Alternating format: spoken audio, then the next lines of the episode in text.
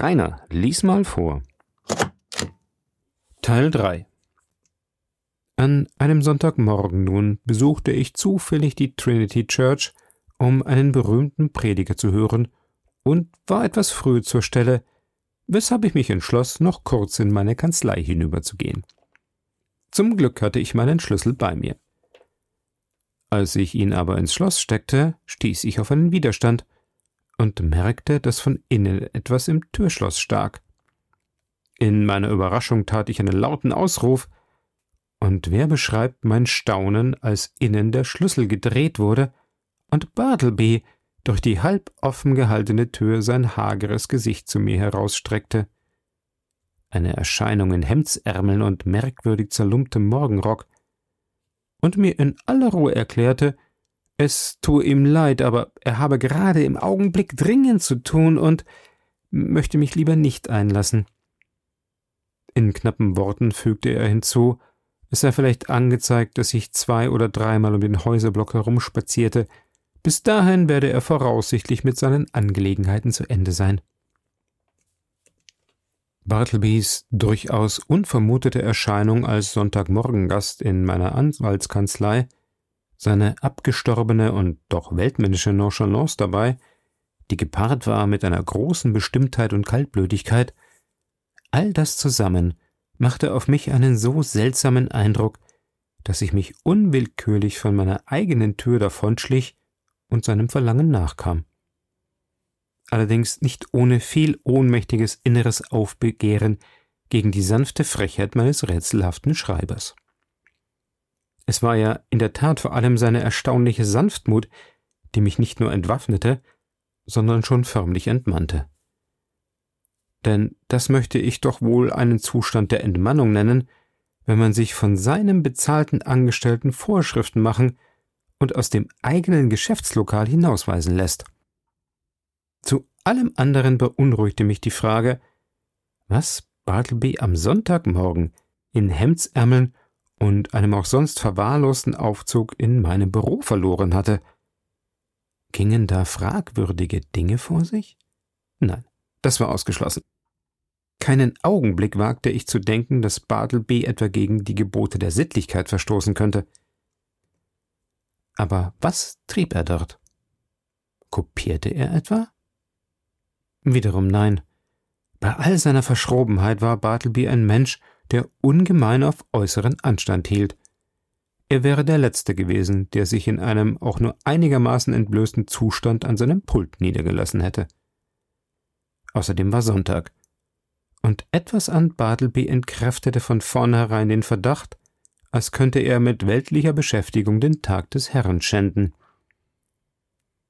Doch kam ich keineswegs mit mir ins Reine, und ruhelos vor Neugierde kehrte ich schließlich an meine Tür zurück.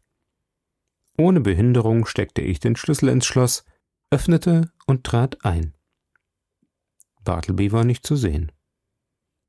Ich schaute mich aufs genaueste um, guckte auch hinter seinen Wandschirm, musste aber bald erkennen, dass er fort war. Bei genauerer Untersuchung der Örtlichkeit drängte sich mir die Vermutung auf, dass Bartleby offenbar seit einer nicht näher zu bestimmenden Zeit in meiner Kanzlei gegessen, sich angekleidet und geschlafen hatte, und zwar ohne Geschirr, ohne Spiegel und Bett. Die gepolsterte Sitzfläche eines wackeligen alten Sofas trug in einer Ecke den schwachen Abdruck einer mageren Gestalt, die dort geruht hatte. Unter seinem Pult fand ich eine zusammengerollte Wolldecke unter dem leeren Kaminrost Schuhwichse und Bürste. Auf einem Stuhl ein Blechgefäß mit Seife und zerrissenem Handtuch. In eine Zeitung eingeschlagen einige Pfeffernusskrumen und ein Stückchen Käse. Ja, dachte ich, nun ist es klar. Bartleby hat sein Heim hier aufgeschlagen und ganz allein einen Junggesellenhaushalt geführt. Sogleich überfiel mich auch der Gedanke, welch unendlich freundearmes, einsames und elendes Leben hier zutage käme.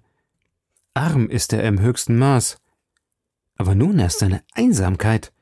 Wie entsetzlich. Man bedenke nur, am Sonntag ist Wall Street verlassen wie Petra die Ruinenstadt. Und und auch an jedem gewöhnlichen Werktag versinkt sie nachts ins Leere. Und das Haus hier, das während der Woche von Leben und Betriebsamkeit summt, hallt bei Einbruch der Nacht wieder vor Verlassenheit. Und den ganzen Sonntag regt sich keine Menschenseele dort.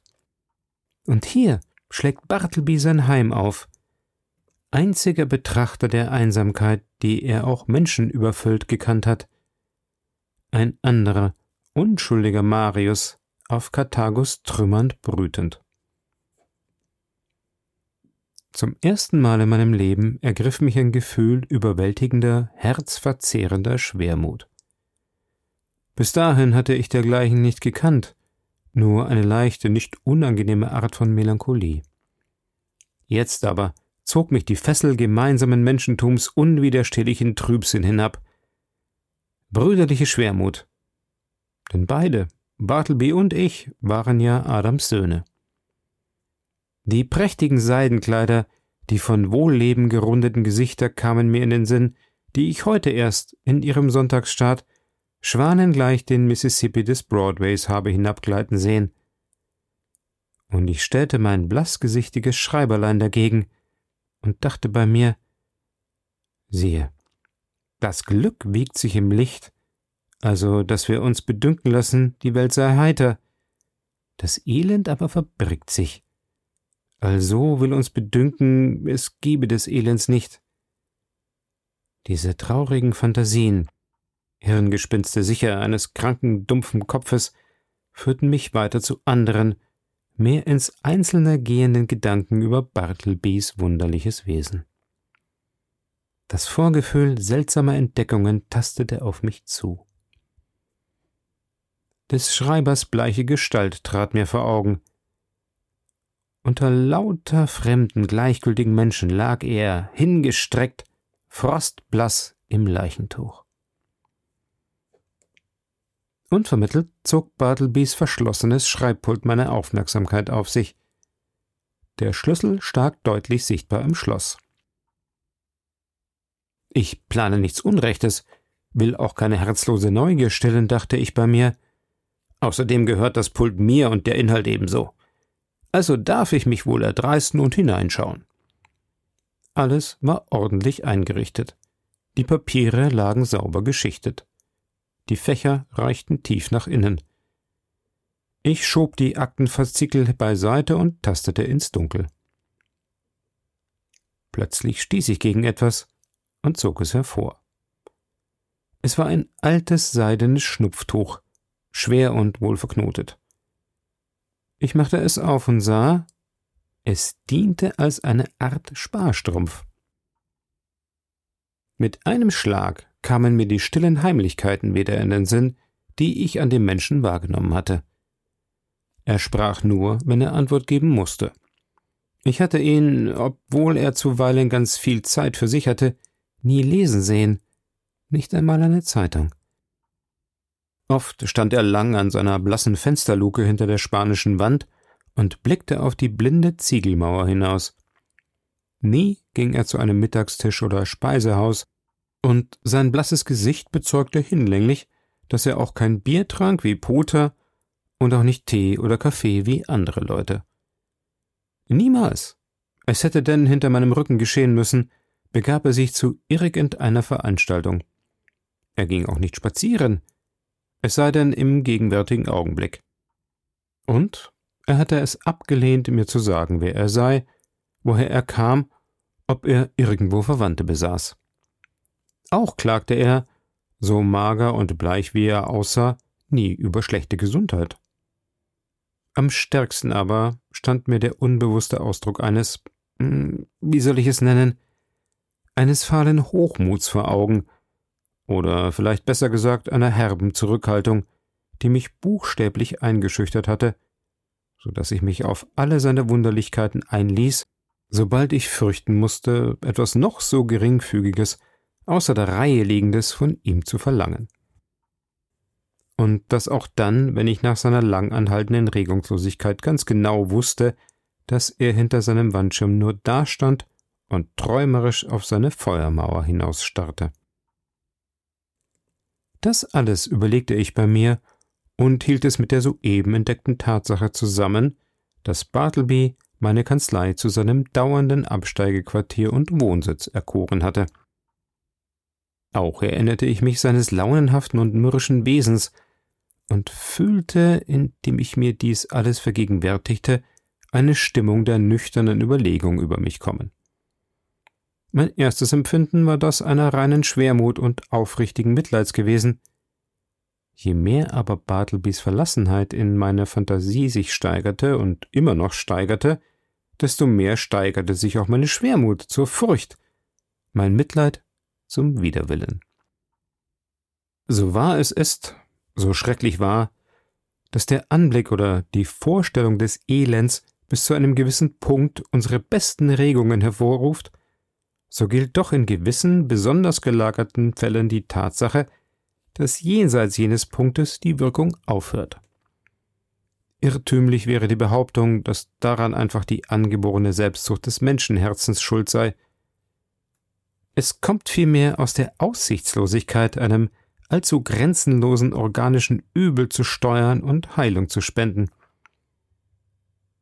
Für ein empfindsames Gemüt ist Mitleid nicht selten Schmerz.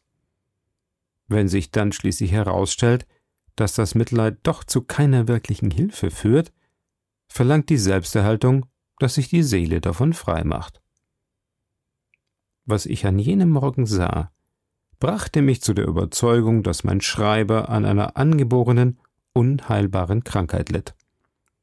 Ich konnte seinem Leib gewisse almosenartige Erleichterungen zuteil werden lassen, aber sein Leib quälte ihn ja nicht sondern seine Seele war es, die litt, und seine Seele konnte ich nicht erreichen. Meine Absicht, in die Trinity Church zu gehen, blieb an jenem Morgen unausgeführt. Was ich gesehen hatte, machte mich für den Augenblick irgendwie ungeeignet zum Kirchbesuch. Ich wanderte stattdessen heimwärts, in Überlegungen versunken, was mit Bartleby zu geschehen habe. Schließlich kam ich zu folgendem Entschluss.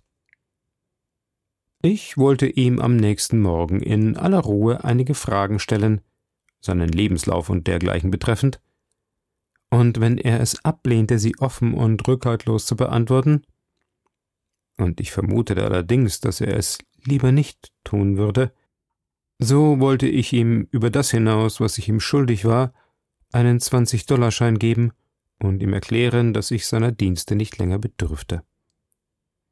Zu jeder anderen Hilfe jedoch würde ich ihm erklären, sei ich mit Freuden bereit. Vor allem würde ich, wenn er an seinen Heimatort zurückkehren wollte, wo der auch immer liegen mochte, mich gern an den Kosten beteiligen. Nicht nur das. Auch wenn er nach seiner Heimkehr irgendwann der Hilfe bedürfe, brauchte er mir nur zu schreiben und werde sicher eine Antwort bekommen. Der nächste Morgen kam heran. Bartleby, sagte ich. Ich rief es, so sanft ich konnte, hinter seinen Wandschirm. Keine Antwort. Bartleby, sagte ich noch sanfter, kommen Sie her. Ich werde Ihnen nichts auftragen, was Sie lieber nicht tun möchten. Ich möchte nur mit Ihnen sprechen. Daraufhin kam er lautlos zum Vorschein. Wollen Sie mir sagen, Bartleby, wo Sie geboren sind? Ich möchte lieber nicht. Wollen Sie mir überhaupt Auskunft über sich geben? Ich möchte lieber nicht.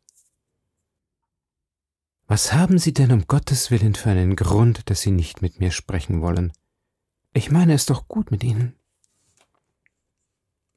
Er schaute mich nicht an, während ich sprach, sondern hielt seinen Blick auf eine Cicero-Büste geheftet, die sich unmittelbar hinter meinem Stuhl befand, sechs Zoll hoch über meinem Kopf. Was haben Sie zu antworten, Bartleby? sagte ich, nachdem ich längere Zeit gewartet hatte.